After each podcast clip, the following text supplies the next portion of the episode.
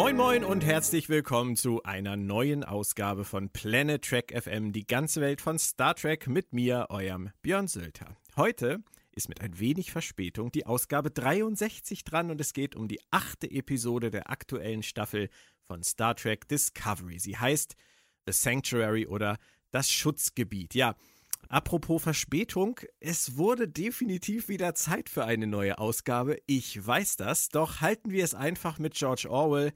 Die Zeit vergeht nicht schneller als früher, aber wir laufen eiliger an ihr vorbei. In diesem Sinne bleiben wir einfach die mit dem gechillten Feuereifer und arbeiten uns einfach jetzt wieder ran an den aktuellen Stand, denn Timing ist wichtig, keine Frage, aber eben längst nicht alles. Und um die gerade laufende Doppelfolge Terra Firma werden wir uns dann übrigens kommende Woche in einem Stück kümmern. Doppelfolge zur Doppelfolge also. Ich finde, das passt. Und ich denke auch, damit werden wir dem Material sogar etwas eher gerecht, als einige bohrende Fragen mittendrin zu stellen, die sicher im zweiten Teil direkt geklärt oder zumindest angesprochen werden. Warten wir es einfach mal ab. Heute ist jedoch erstmal heute. Eingeladen habe ich mir den Sci-Fi Marketing Manager Torben The Overtracky Kessler. Moin Torben.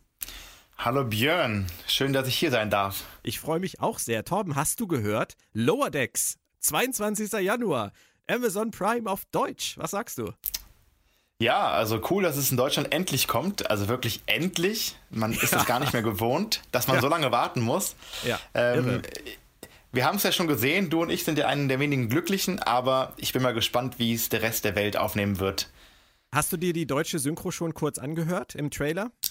Nein, noch nicht. Ich wollte es äh, mir eigentlich anschauen, aber dann hatte ich dann doch leider Arbeit zu tun, die dazwischen kam. Okay, und manchmal also ist dann doch die Arbeit wichtiger als das Star Trek. Unfassbar. Aber nur selten. Unfassbar. Ich nur dachte, selten. Star Trek ist deine Arbeit, Tom. Ja, äh, nicht ich, nur, ne? Ich, nicht nur, aber auch zum Glück ein Großteil, ehrlich ja. gesagt. Aber ich und, kann dir ähm, verraten, die Synchro im Trailer macht einen echt guten Eindruck. Also ich war, war wirklich erstaunt, wie sie diese Gesprächsdynamik, ich will das mal so nennen, also dieses doch dezent hektische aus der Originalfassung ins Deutsche ähm, übertragen konnten. Also mir haben die Stimmen gefallen, mir hat die Übersetzung gefallen, mir hat der Wortwitz gefallen. Also ich denke, vom Trailer aus zu urteilen, ähm, kann das funktionieren. Ohne Frage. Du meinst also das Beckett'sche ähm, Verbalfeuerwerk, ja? Ja, ja, genau. Ich bin mal genau. gespannt. Es ist auf Deutsch ja nicht ganz so einfach. Ähm, aber Tom, was ist da los mit Netflix? Warum ja, ist das glaube, jetzt auch wieder bei Amazon Prime? Das ist eine gute Frage. Also ich, ähm, ich arbeite ja in dieser Branche und dementsprechend muss ich sehr vorsichtig sein, was ich sage, aber du redest hier ja aber auch als Privatmann. Ne? Du redest hier ja nicht in deiner offiziellen Funktion. Das ist natürlich richtig. Also alles, was ich sage, darf äh, gerne widerlegt werden und, und es steht natürlich nicht werden. und gegen mich vor jedem klingonischen Tribunal. ja. Ähm, ich kann mir vorstellen, dass damals bei Picard tatsächlich ähm, einen Bieterstreit gab zwischen Netflix und Amazon und mhm.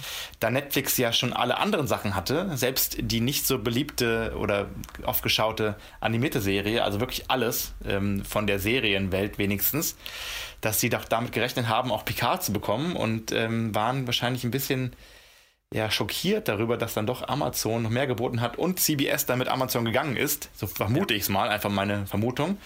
Und ähm, ehrlich gesagt, ich würde Lower Decks viel besser passend zum Line-up von Netflix sehen, in meiner kleinen Welt, aber äh, ich glaube, Netflix hat aktuell die Schnauze voll ein bisschen und mhm. ähm, dementsprechend warten wir auch immer noch auf die Short Tracks so lange, weil eben da so ein ja, böses Blut ist ein bisschen. Also ich sag mal, die romulanisch-klingonische Allianz ist zerfallen. Wobei man ja schon sagen muss, dass äh, Discovery, wenn man den Zahlen glauben darf, bei Netflix super läuft.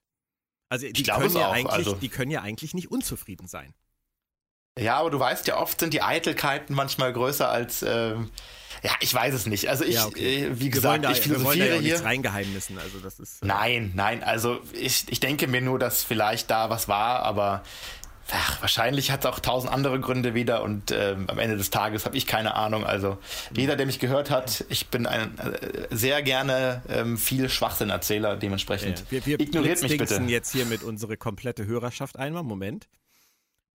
So, ist passiert, ist jetzt aus einem anderen Franchise gewesen, aber das macht nichts. Ähm, es gibt da ja auch noch eine Sache, Torben. Jonathan Frakes ist ja der Regisseur der Episode, über die wir jetzt heute sprechen wollen. Und ich hatte bei Sci-Fi, äh, du weißt das natürlich, die Tage einen Artikel über äh, Jonathan Frakes, Riker und seine vielen Gesichter. Und da gab es einen Leserkommentar. Ich glaube, der hat dich, und das soll etwas aussagen, mal so richtig aus der Fassung gebracht, oder? Was war da los, Torben? Absolut. Also ähm, für alle zur Einordnung, diesen Artikel habe ich mir gewünscht, weil Will Riker ist mein Lieblingscharakter tatsächlich. Also mit dem ich im Prinzip aufgewachsen bin und ja, also er hat wie Captain Kirk auch nicht viel anbrennen lassen, aber war immer sehr cool, aber auch sehr souverän. Insbesondere dann, wenn man mal sieht, wie er mit Commander Shelby umgegangen ist. Und äh, es, es, hat jemand geschrieben, dass doch Will Riker der Till Schweiger des Star Trek-Universums ist. Wow. Und ich, ich, ich war erschüttert. Also es war in meinen Grundwerten und Festen bin ich einfach vom Stuhl gefallen. Und also diese Person steht auf meiner persönlichen schwarzen Liste. also wenn Weil, überhaupt, dann Matthias Schweighöfer, ja. aber ganz bestimmt nicht Till Schweiger. Ja, das ist äh, definitiv sehr schlimm, aber gut. Nein, okay, das ist, das ist schon hart. Äh, Gab es da noch irgendwie eine Begründung für oder war das einfach so, so hingeworfen?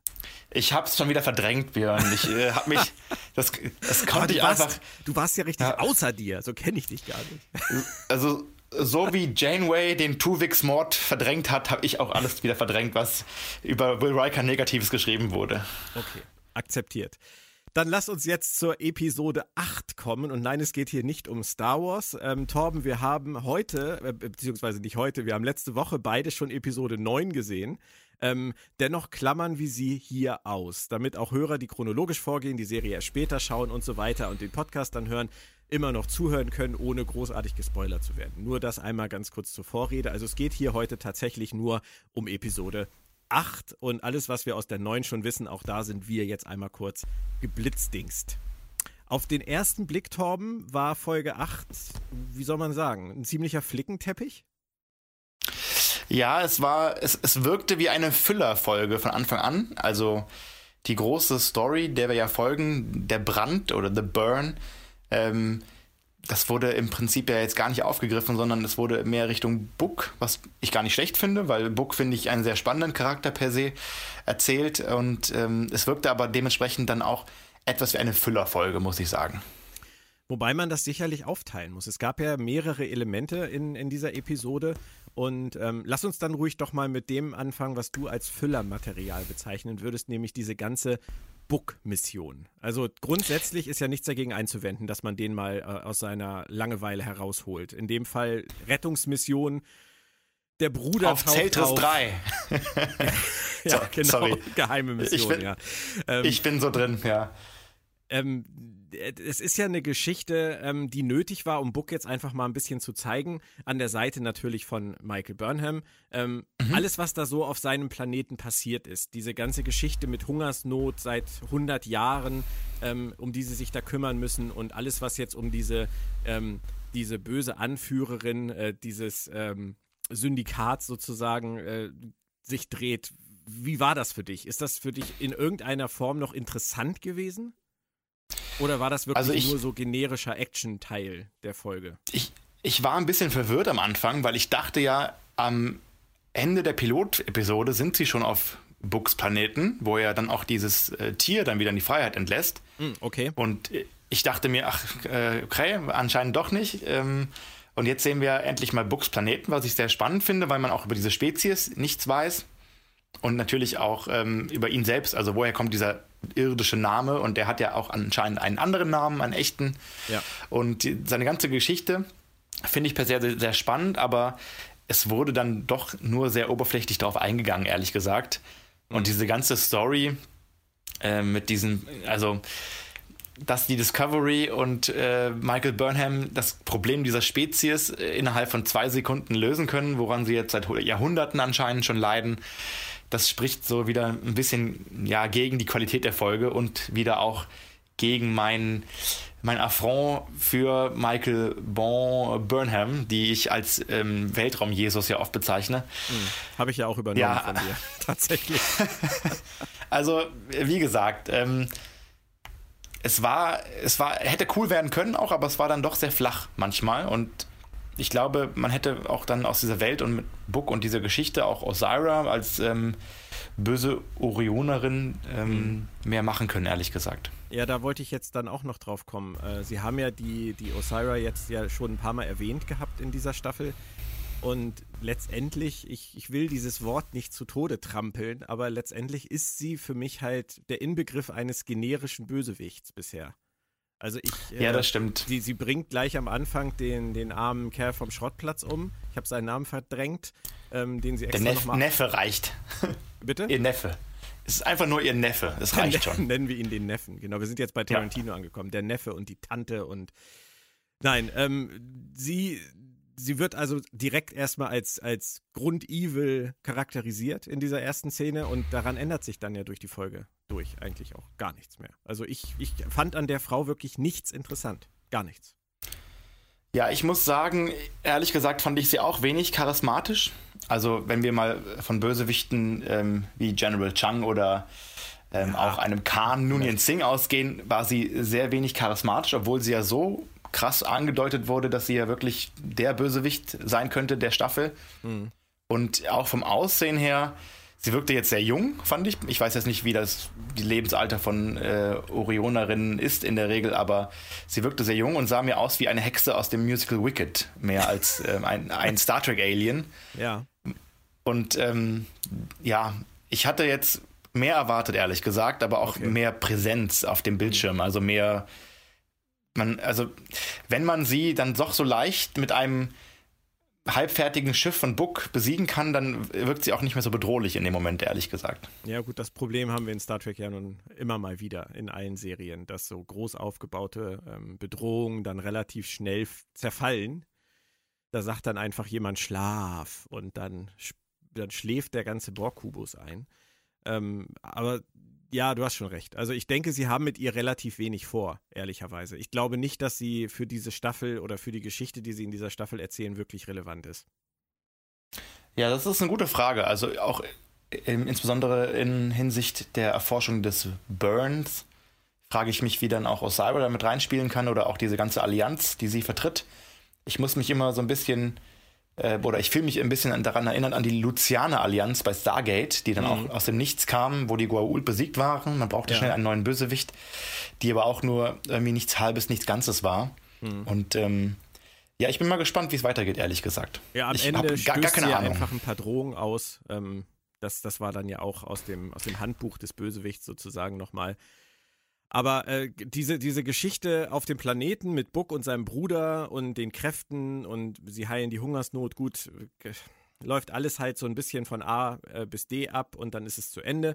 Ähm, dann gibt es ja aber noch diesen großen Action-Anteil ähm, letztendlich mit Osira. Du hast das angesprochen mit Books Schiff. Ähm, die Frage ist ja dann, was tun wir? Wir wollen eigentlich auf Osira losgehen, aber können es nicht, weil dann würden wir die Föderation damit reinziehen und das wollen wir nicht. Und dann hat Tilly ja diese grandiose Idee, Detmar mit Books Schiff und mit dem äh, Rin loszuschicken. Das, dass das keiner glaubt, ist, glaube ich, klar. Also, dass, dass Osira äh, da das durchschaut, sieht man am Ende ja. Das war ja wahrscheinlich auch gar nicht der Sinn der Sache. Sie wollten einfach nur die Föderation aus der Schusslinie holen. Aber mhm eigentlich wollten sie nur eine geile Actionsequenz haben, oder? Die war ja auch cool. Also eben, ich muss sagen, ähm, also ich fand, die, die sah sehr cool aus und auch in dem Raumschiff ähm, mit Detmar und äh, auch dem Andorianer. Das fand ich sehr cool, ehrlich gesagt. Es sah super aus. Also gut, ich muss, ich frage mich dann immer, inwiefern ähm, kann dann Detmar auch jetzt schon äh, mit, diesem, mit diesem Schiff, was sie noch nie geflogen ist, so gut umgehen und so, aber das mal dahingestellt.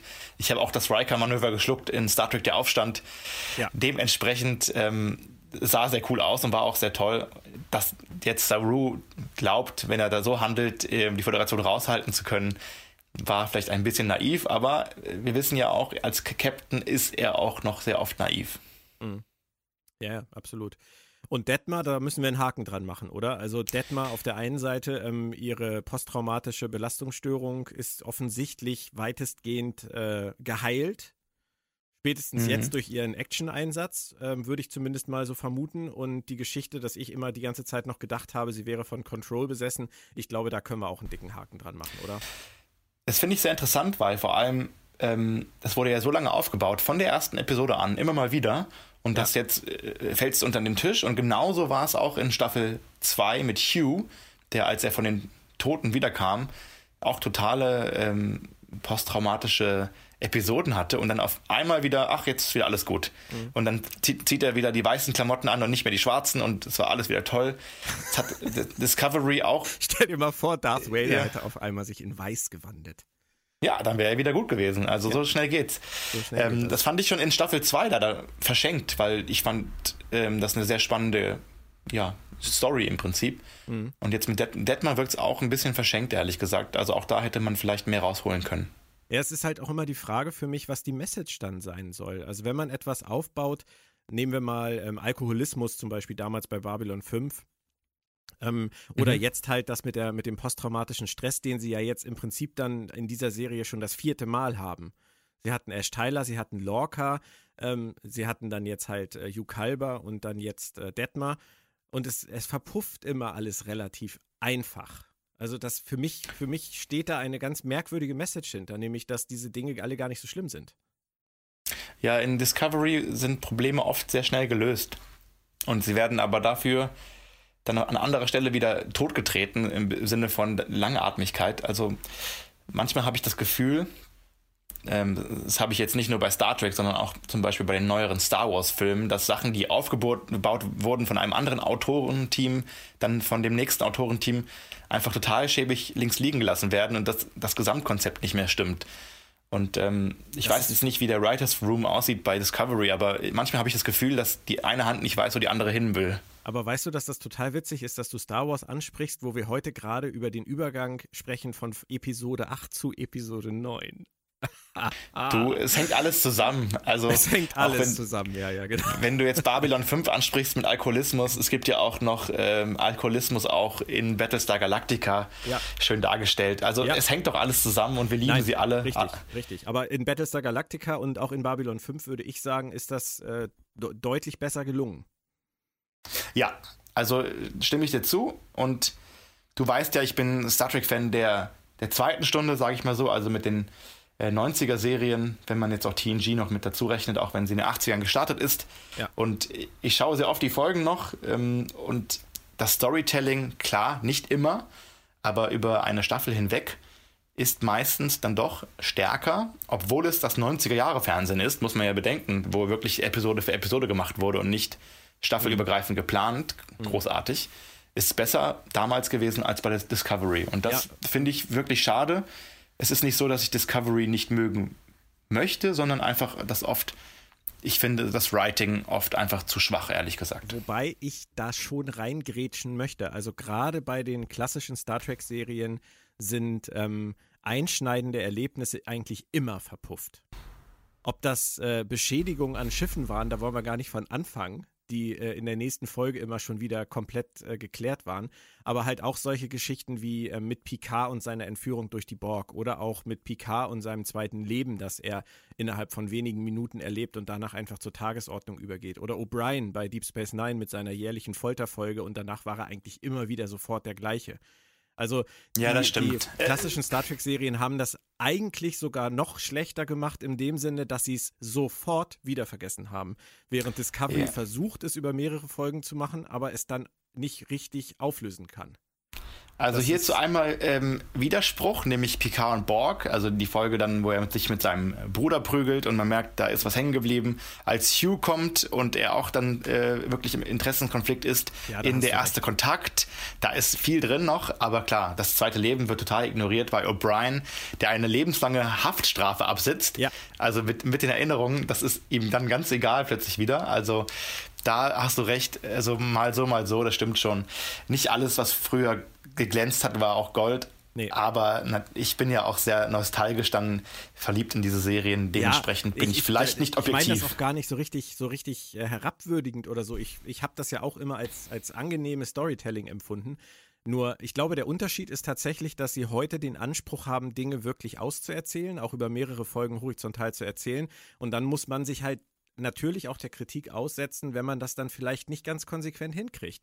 Und wenn man halt in der ersten Folge einer Staffel so ein, so ein posttraumatisches äh, Stresssyndrom ansetzt, das dann immer wieder erwähnt und das dann mit so einem Satz im Prinzip, der vor ein paar Folgen mal fiel, äh, ja, ich rede jetzt mit Dr. Kalber darüber in Zukunft mal, eigentlich abhakt, dann muss man sich die Kritik gefallen lassen. Weil das, das reicht in der Realität nicht aus und ähm, dann ist halt die Frage, ob man es so machen muss. Wenn man, ja, nicht, wenn also, man nicht gewillt ist, dann auch wirklich Konsequenzen dafür zu zeigen.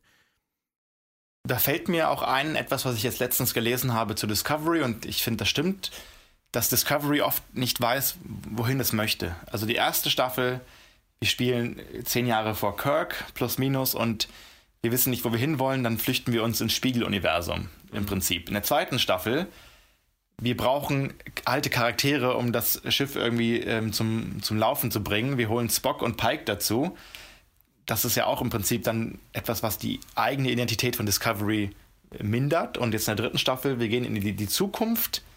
Und ähm, aber auch da wissen wir jetzt nicht genau, wo wir hinwollen. Also wir holen immer auch noch alte Elemente wieder zurück, die, die früher wichtig waren. Und ja, ähm, ja ich will ja. jetzt nicht vorwegnehmen, aber du nee, weißt nee, ja, wo es hingeht dann auch. Wir, wir, wissen, wir wissen, wo es hingeht. Und ähm, ja, wir werden da die nächsten Wochen sicherlich auch noch genau über diese Problematik sprechen, ob sie wirklich wissen, was sie erzählen wollen.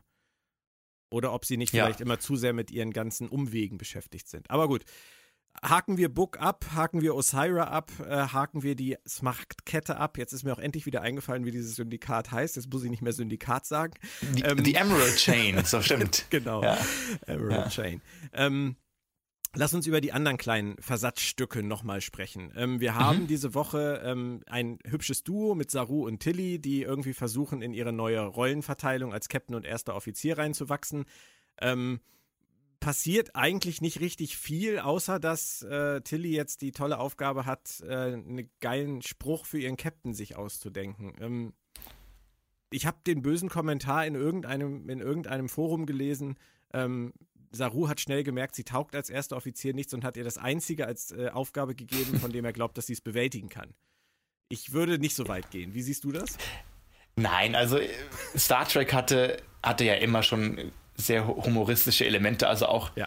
insbesondere in der Synchro, äh, natürlich auch von der originalen Serie, aber auch so mit Sprüche von Kirk und Chekhov etc. Also das, es gab immer diesen Klamauk und das kann man jetzt auch nicht irgendwie zu Tode ähm, ja, verurteilen, weil nein. das einmal, nein, es war, es war nett, vielleicht ja. haben sie es ein bisschen zu sehr ausgereizt, auch in der falschen Situation, aber ich fand es jetzt nicht schlimm. Nee, ich fand es ähm, eigentlich aber ganz niedlich. Die Rollenverteilung, ehrlich gesagt, mit, mit Tilly und ähm, Saru, also du weißt, bei Tilly bin ich ja sehr äh, verwundert über diese Wahl, denn in einer militärischen Hierarchie macht es nicht wirklich Sinn, ehrlich gesagt, jemanden, der keine Erfahrung hat, auf diese Position zu bringen. Und ich bin mal gespannt, wie und warum sich die ähm, Schreiber das ausgedacht haben. Es wird ja noch einen Grund geben, hoffentlich. Ja. Ja, das wäre halt im Prinzip so, als wenn Borussia Dortmund jetzt, äh, nachdem sie Favre entlassen haben, wer jetzt sich nicht für Fußball interessiert, hört jetzt einfach kurz weg, ähm, irgendeinen Trainer aus der E-Jugend, irgendeinen 23-jährigen äh, Behelfstrainer aus der E-Jugend genommen hätten, der jetzt in der Bundesliga und Champions League Borussia Dortmund trainieren soll. Da wären vielleicht auch Fragen aufgekommen, ob die Leute in den verantwortlichen Positionen sie noch alle haben. Und genauso könnte halt Admiral Vance oder seine Kollegen sagen, was zur Hölle macht der Captain der Discovery da eigentlich? Ja, insbesondere Aber, wenn wir überlegen, der erste Offizier ist ja jemand, der braucht die Erfahrung. Also es geht jetzt nicht um die Kompetenz, dass jemand das grundsätzlich können würde. Also Tilly ist, glaube ich, schlau genug. Ja, absolut. Aber es geht darum eben, du musst ja Situationen einschätzen können. Du musst auch dem Captain einen alternativen äh, Anhaltspunkt geben können. Und wie soll Tilly das ohne Erfahrung schaffen nach drei Jahren ähm, Raumschiffdienst. Also andere haben da 20 Jahre gedient oder wie lange und äh, ich glaube, wenn jetzt eine Commander Shelby das sehen würde, wie leicht man es zum ersten Offizier schaffen kann, dann würde sie sich im Grab rotieren, 1000 Jahre später. Äh, oder okay, nur 500 Jahre ist, später. Das ist ja jetzt auch schon lange durch, das Thema. Wir, wir müssen damit leben und ich fand das mit Saru und ihr eigentlich ganz witzig in dieser Folge, ganz charmant. Und ähm, sie hatte dann am Ende ja mit ihrer Idee, Detmar mit der mit Bucks Schiff loszuschicken, ja auch noch was anderes zu tun, auch wenn die Idee vielleicht auch ein bisschen schräg war, aber äh, sie ist ja mittendrin. Und von daher gucken wir uns einfach an, wohin es führt. Ähm, es gibt dann noch den Aspekt äh, mit Adira.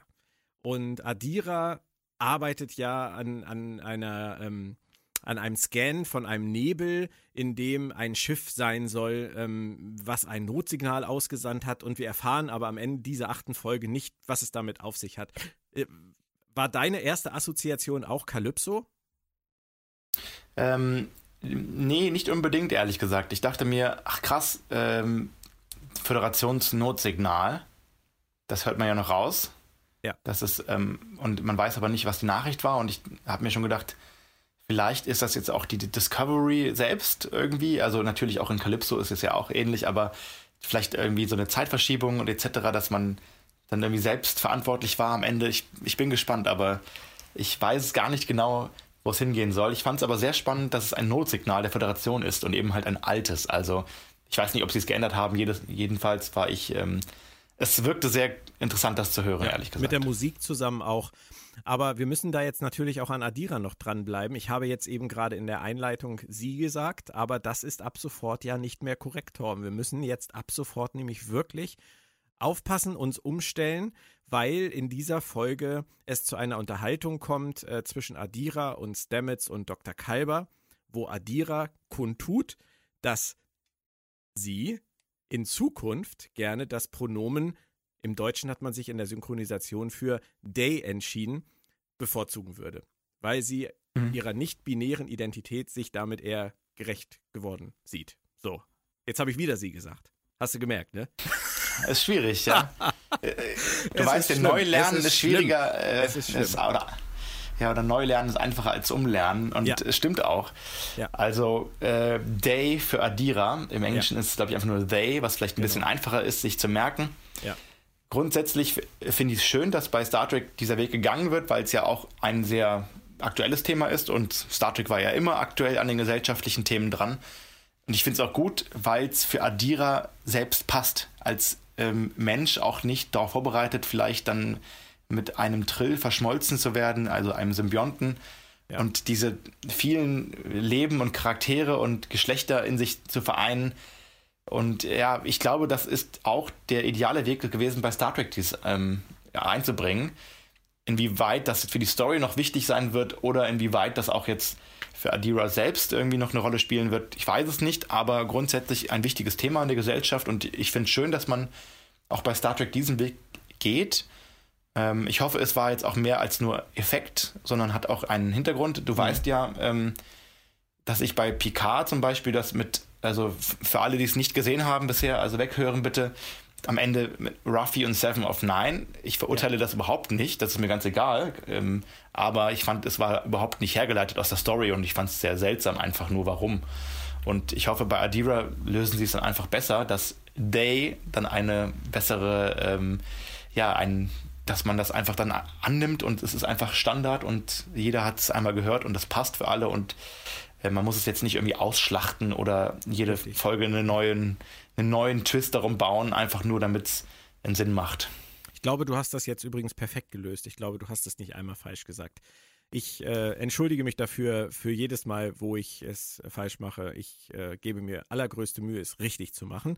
Ähm, ich fand es sehr spannend, dass du das gerade mit den Trill angesprochen hast, weil Adira an einer Stelle sehr deutlich macht, dass ähm, die Probleme ähm, der Identitätsfindung, will ich es mal nennen, ähm, schon vor der Vereinigung stattgefunden haben. Sie machen es also nicht an der Vereinigung fest und das halte ich für eine sehr gute Idee.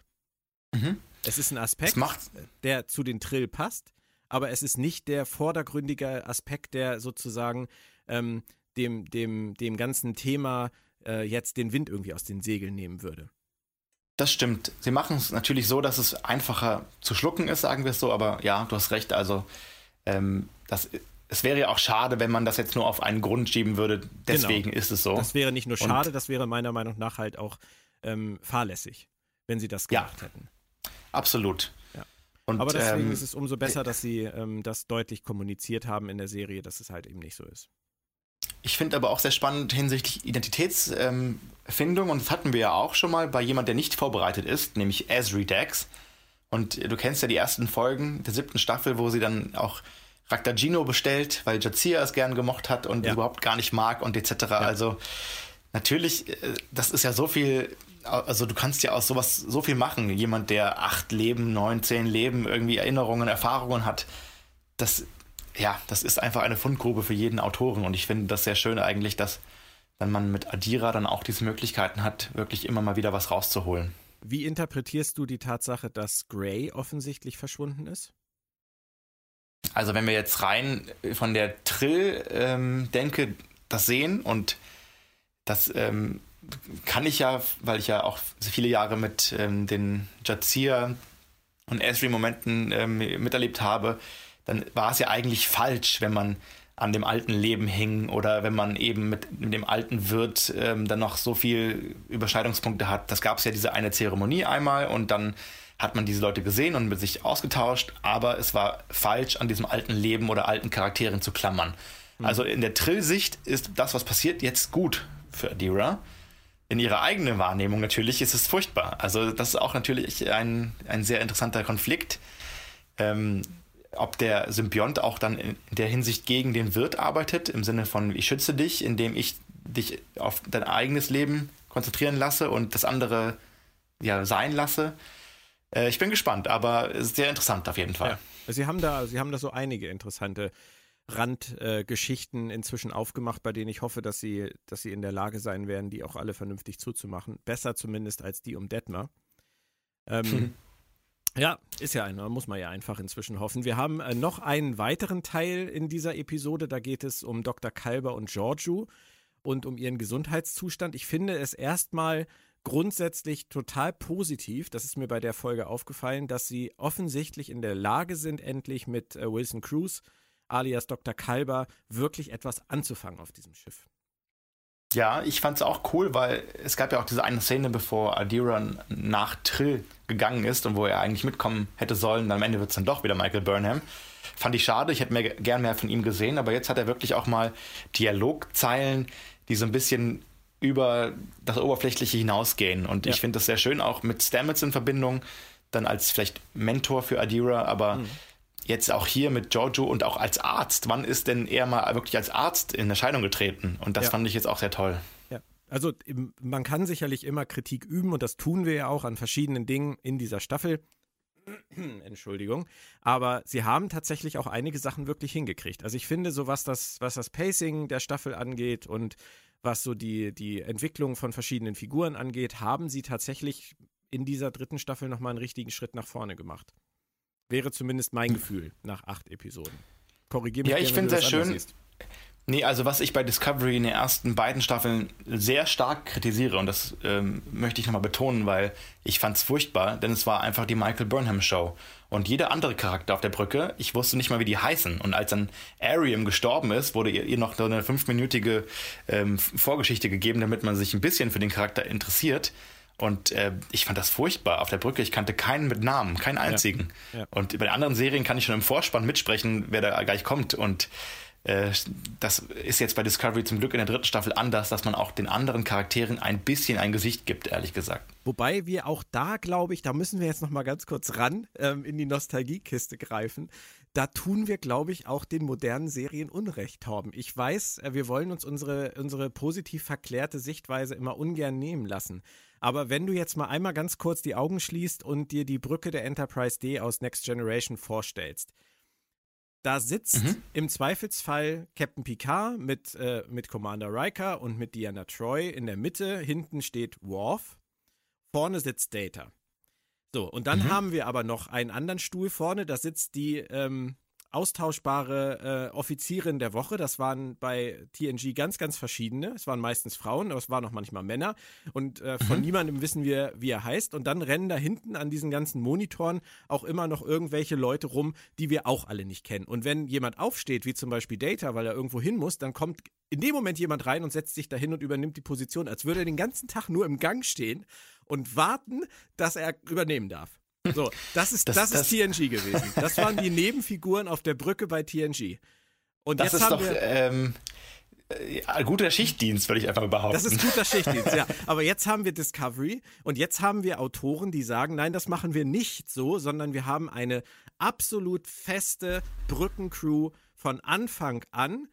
Jeder hat sein, seine Aufgabe. Ob das Sinn macht, dass die immer alle Dienst haben, wenn die, wenn die Episoden laufen, sei mal völlig dahingestellt. Das war auf DS9 ja auch so, dass immer, wenn Außenmissionen waren, immer alle wichtigen Charaktere zusammen weggeflogen sind. Das ist halt, das ist Star Trek. Aber sie haben sich zumindest die Mühe gemacht zu sagen, wer soll auf der Brücke sein? Wir legen dafür wirklich Figuren an, wir geben diesen Figuren Namen und die sind immer da. Und wenn wir mal irgendwann Zeit haben, machen wir mehr mit denen. Und das ist Ovo und das ist Detmar und das ist Rice und das ist Bryce und das war Ariam und das ist jetzt Nilsson. Ich finde eigentlich, dass man das loben kann. Ich finde ehrlich gesagt aber, dass bei, bei TNG und bei den anderen Serien, dadurch, dass du so ein Ensemble hast von meistens Brü Brückencrew, mhm. ähm, äh, ich, klar, du hast recht, der Steuermann, ob es jetzt äh, ein Wesley Crusher und Roe Laren vielleicht mal ausgenommen, aber ja das war ja wirklich äh, ersetzbar. Aber du hattest vorher halt dein Ensemble und bei Discovery hatte ich das Gefühl, dass dieses Ensemble irgendwie nur aus Michael Burnham und mal ein Lorca oder einen Saru und eine Tilly oder ein ähm, Tyler besteht, aber dass diese Charaktere, die sehr oft zu sehen waren und bei TNG war es eben so, dass die nicht so oft zu sehen waren. Die wurden ja immer wieder ersetzt, sodass man sich gar nicht an sie gewöhnt hat. Aber hier ja. waren sie oft zu sehen, aber sie hatten keinen Namen und man wusste gar nicht, was sie machen und ich fand es ein bisschen schade, aber ja, also ich kann deinen Punkt natürlich auch verstehen. Ähm, du weißt, ich bin der, der Altromantiker der Serien und auch ich sie auch, waren nicht perfekt. Ich, ich versuche nur ähm, auch zu den neuen Sachen insofern fair zu bleiben, um und mir zu überlegen, was haben sie damit vorgehabt. Und ich glaube tatsächlich, dass das ein Grund gewesen sein könnte, warum sie es so gemacht haben. Um das stimmt, also aber ich, einfach wegzukriegen. Ich finde es aber schöner eben, dass man jetzt in der dritten Staffel man hat mal sie gesehen und man hat einen Namen, den man wirklich sich merken kann und man weiß, was sie machen ähm, beruflich, ja, was gut, ich in den also, ersten beiden Staffeln ja. nur erahnen konnte. Ja, ich, ich, ja, so ganz würde ich dir da jetzt noch nicht recht geben, weil gerade zum Beispiel Rice und Bryce und, äh, und Nilsson habe ich keine Ahnung, was die tun. Also Ovo ja, okay, aber ähm, bei Rice und Bryce weiß ich meistens nicht mal, wer wer ist. Wie der eine heißt, sieht der andere aus. Geiler Spruch. Ja. Okay, ja. alles klar. Aber ich ähm, weiß auch ehrlich gesagt nicht, wer wer ist, da hast du recht. Also, ja. und, ähm, und Nilsson äh, wäre für mich ja sowieso die absolut logische Wahl gewesen für ersten Offizier. Absolut. Sie ist, ähm, auch wurde immer von Saru konsultiert. Sie stand eigentlich da parat, wie so eine Nummer 1 dann auch stand in der Zeit, ähm, ja. in der ja, Prä-Kirk-Era, ja. wenn man das so sagt. Und ähm, ich, also nachdem man die Sicherheitsoffizierin dann einfach sehr schnell ersetzt hat, im Sinne von einfach quasi weggeschickt hat, in, jedenfalls ähm, von der Autorensicht her, wäre mhm. sie auch meine Wahl gewesen für Erster Offizier. Aber wir waren eigentlich bei Giorgio und, und Kalber. Wir erfahren ja nicht viel mhm. Neues. Giorgio hat wieder Anfälle. Äh, Giorgio ist wahrscheinlich kurz vorm Tode. Ähm, Kalber will ihr helfen. Giorgio ist zickig, zickig, zickig, zickig. Und ähm, das Ganze wird vertagt im Prinzip auf die nächste Folge. Das ist dann die Doppelfolge 910. So viel kann man verraten, denke ich mal, ohne da jetzt ins Detail zu gehen. Aber ähm, wie empfindest du diese ganze Giorgio-Geschichte bis Folge 8? Also, sie haben sie ja in dieser Staffel doch ziemlich durchgeschleppt, oder? Ja, also ich muss äh, vorweg eins nehmen. Ähm, wenn ich im 30. Jahrhundert oder 31., wo sie auch immer sind, krank wäre, würde ich mich von einem Arzt aus diesem Jahrhundert behandeln lassen und nicht von einem Arzt von vor tausend Jahren, ehrlich gesagt. ähm, das ist, das ist wie wenn jemand jetzt kommt und mir einen Aderlass geben möchte, weil ich Husten habe oder was auch immer. Ähm, ja, ich, also nur als kleiner Witz ist, ist vor, dran, vor, ja. vorab, aber nein. Nein, du hast, jetzt du absolut mal schaut. recht. Stell dir das mal vor. Ja, also das ist natürlich die, die Discovery, dass die Problematik, dass man auch die Discovery Crew losschickt, um diplomatische Probleme des, ähm, der, der, Neuzeit dann, also der quasi Zukunft zu lösen. Ähm, das ist wie wenn ich jetzt Ritter losschicke, um UN-Konflikte im Iran zu schicken, also äh, zu lösen. Es ja. macht nicht so viel Sinn, aber natürlich, wie gesagt, es ist Science Fiction, wie auch ja, immer.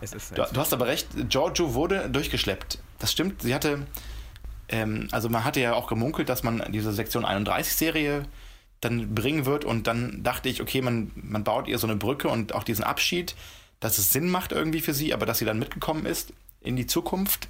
Und ja, am Anfang brauchte man vielleicht so ein bisschen dieses knallharte in einer nicht bekannten Welt, um auch, es war ja oft so eine Western-Welt, hat man das immer das Gefühl, auch in der zweiten Folge insbesondere.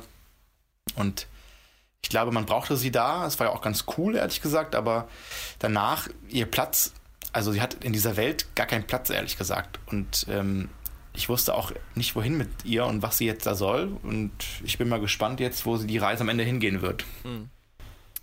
Absolut. Also ich denke ja auch nur, dass sie, also da, da, trete ich tatsächlich aus der Serie dann heraus. Ich gehe absolut davon aus, dass sie Michelle Joe einfach nur in der Serie behalten wollten. Und ich sage bewusst nicht Giorgio, sondern sie wollten Michelle Joe in der Serie behalten, um ihr eine Brücke zu bauen in ihre eigene Serie.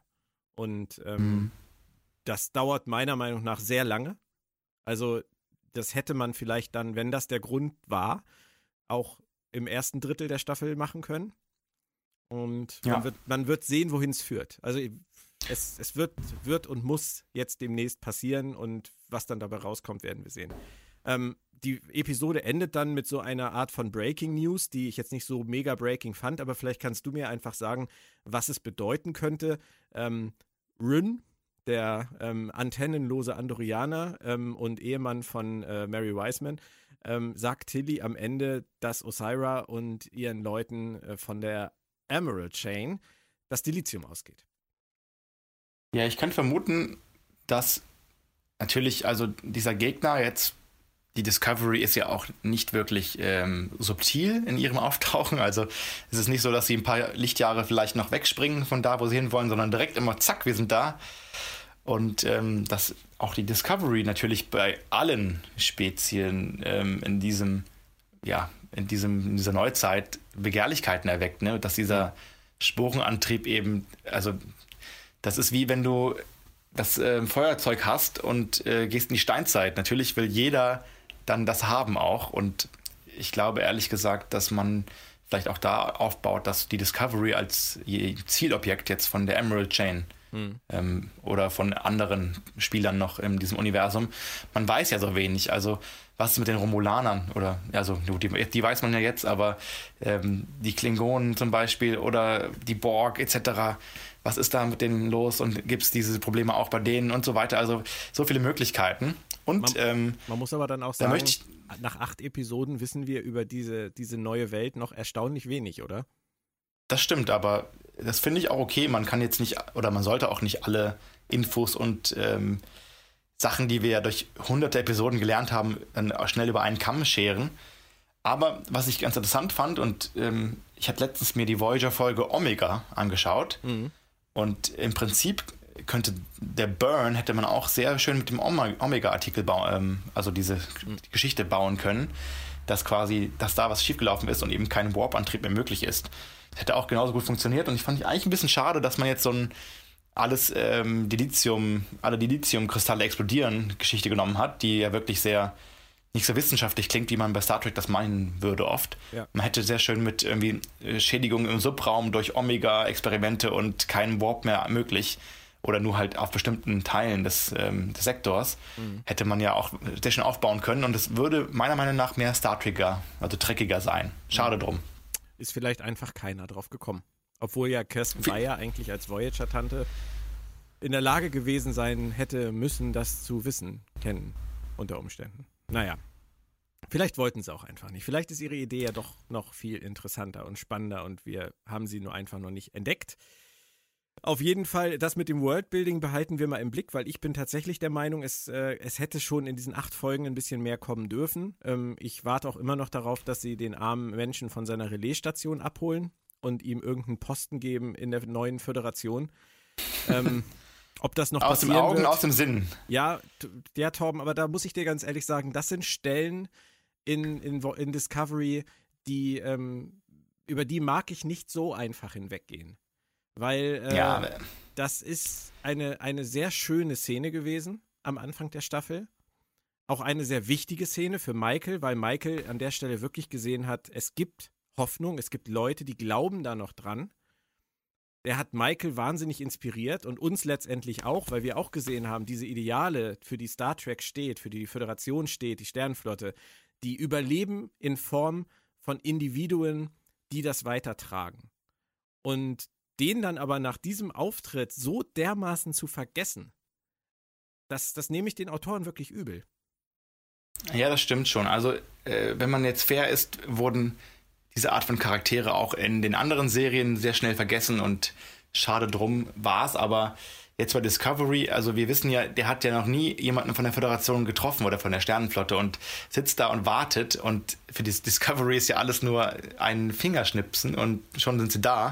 Ja. Sie hätten, also ja, das stimmt schon. Es ist schade, einfach weil man Gut, man, vielleicht man weiß nicht, was dann abseits des Bildschirms passiert ist. Vielleicht ist er schon längst da untergebracht, aber ja, trotzdem schade. Ja, aber Torben, das sind, das sind immer die gleichen Sachen.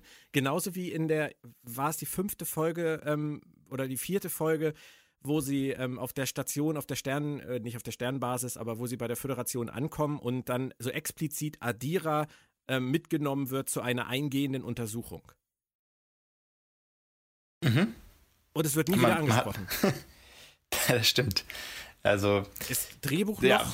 Man weiß es nicht. Vielleicht ist es irgendwann wichtig. Vielleicht erfahren wir irgendwann, dass Adira in dem Moment ausgetauscht wurde gegen ein Wechselbike oder so. Aber glaube ich nicht. Ich glaube halt einfach, uh. die wissen manchmal nicht so recht, was sie schreiben.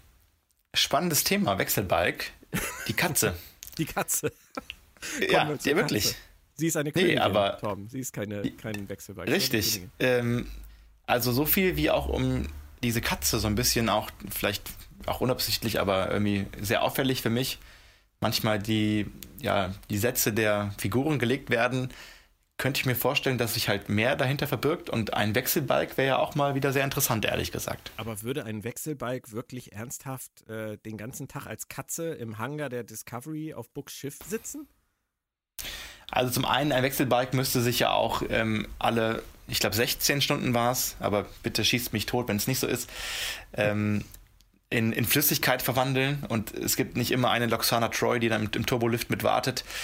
Also dementsprechend wäre es wahrscheinlich sehr auffällig, aber man weiß es nicht und ähm, ein Wechselbike würde vielleicht auch nicht unbedingt auf den Schoß eines Andorianers springen, äh, weil die, gut, tausend Jahre später weiß man es nicht, aber generell war ja auch dann die ähm, körperliche Distanz der gegenüber den Solids ein bisschen größer.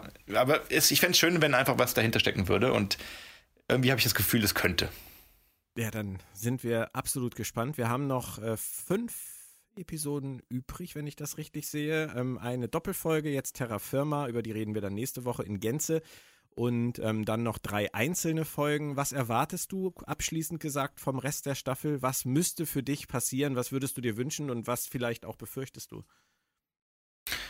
Also ich glaube, da es das grundlegende Thema der Staffel war, dass man eben diesen Burn auf dem oder man findet den Ursprung des Burns oder man kommt der ganzen Sache auf den Grund und ähm, ich glaube tatsächlich, dass da noch etwas passieren wird oder hervorkommt, was wirklich alle schockieren wird.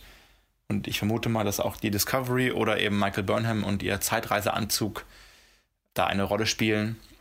Und ähm, ich bin mal gespannt, ob sie dann in, in dem 30. Jahrhundert bleiben oder ob es wirklich wieder in die Vergangenheit geht. Ähm, das, oder woanders hin, wer weiß das schon. Also das, ich, das befürchte ich ein bisschen, dass man eben für Discovery nie eine Heimat findet, dass man wirklich springt pro Staffel. Hm, ich glaube aber, was das ich hoffe, schon relativ deutlich gesagt, dass sie bleiben. Ich hoffe es, aber du weißt ja, wie gesagt, ja, ja. Äh, man weiß nichts. Ähm, aber was ich hoffe, wäre natürlich, dass man einfach, glaube ich, sich so findet in dieser neuen Welt, dass es Sinn macht. Und bisher ist manchmal klemmt es noch an der einen oder anderen Logikecke. Mhm. Da, und ich, ich hoffe, dass man das dann mehr löst und dass auch ein spannendere, ähm, ja, also ein spannenderes, sehr, sehr spannendes Finale gibt mit der Emerald Chain und der Föderation und eben diesen ganzen Sachen und dem Burn. Also, dass man alles zusammenführt am Ende und das auch plausibel und spannend erzählen kann. Okay. Alles klar. Dann würde ich sagen, haben wir die achte Folge weitestgehend besprochen. Ähm, von meiner Seite aus war es das für heute, Torben. Wir sollten uns äh, zeitnah zu einem Shortcast wieder treffen. ich weiß, ja, das wollen wir schon gern. seit Monaten. es liegt nicht an dir. Ja. Ich möchte das an dieser Stelle gerne mal sagen. Es liegt nicht an Herrn Kessler. Der Herr Kessler bietet es immer wieder an. Und Herr Sölter, der hat einfach irgendwie ein, entweder zu wenig Zeit oder einen sehr schlechten, eine sehr schlechte Work-Life-Balance. Wie auch immer man das, das stimmt. soll. Also wie du magst, Björn, ich habe alle Folgen ähm, rauf und runter gesehen. Ich bin immer bereit für dich. Deswegen habe ich dich ja auch Obertrecki genannt. Das, ich weiß ja. das. Ich weiß das.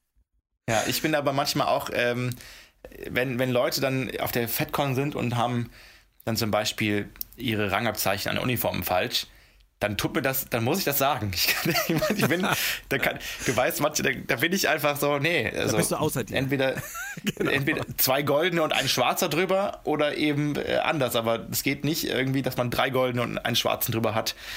Das, das geht dann nicht. Und ja. ähm, in der Hinsicht bin ich manchmal dann auch ein kleiner Agro-Tracky. Und ich glaube, in der einen oder anderen Aussage in diesem Podcast kommt das auch manchmal bei Discovery ja, durch. Du, du schaffst es doch immer noch mit einem Lächeln. Das muss man sich dazu denken. Du weißt, ich sitze hier wegen Will Riker immer noch weinend, weil ja, er der Till Schweiger ist. also. Ja, ja. ja das, das, wird dir nie ist, wieder aus äh, dem Kopf gehen. Wir haben es versucht, du hast versucht, dich zu blitzdingsen, aber es ist immer noch da. Merkst du, du kommst da einfach nicht drüber hinweg. Du bist schon wieder, bist schon wieder völlig drüber jetzt. Ja, und ja. ich dachte, Corona wäre schlimm, aber das ist noch viel schlimmer, ehrlich gesagt. Guck dir also. Frame of Mind an, dann hast du eine schöne Riker-Folge für heute Abend und dann kannst du deine Liebe ah. zu Jonathan Frakes und zu Will Riker nochmal auffrischen. Da ist er ja wirklich grandios in der Folge. Ja, er ist, er ist einfach ein. Und ich glaube, er war auch mit der, der am meisten ähm, in jeder Star Trek-Serie vorkam. Bis also eigentlich fast. Ähm, man hat ihn oft gesehen, würde ich sagen, und dementsprechend, er ist für mich ein Kindheitsheld. Ob's, ja.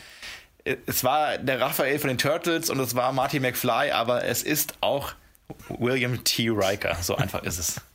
Und das, das ist genau. mein Wort zum, ähm, was ist heute Donnerstag. Genau. Und er hat diese Episode, die doch aus ziemlich vielen Versatzstücken besteht, als Regisseur sicherlich diesmal auch wieder sehr gut zusammengehalten. Das kann man problemlos sagen, denke ich. Okidoki. Planet Track FM ist eine Produktion vom Verlag in Farbe und Bunt, wird unterstützt vom Rode Verlag, Sci-Fi, dem Insider Magazin und der FedCon. Ihr hört uns über alle möglichen Portale über www.planettrackfm.de über Soundcloud und in eurem Podcatcher. Der RSS-Feed lautet rss.acast.com slash planet-track. Da findet ihr uns auf jeden Fall. Bleibt uns gewogen, bleibt gesund und wir hören uns noch vor Weihnachten wieder mit dem Podcast zur Doppelfolge Terra Firma. Vielen Dank, Torben. Einen schönen Abend und tschö, tschö. Frohe Weihnachten alle. Ciao.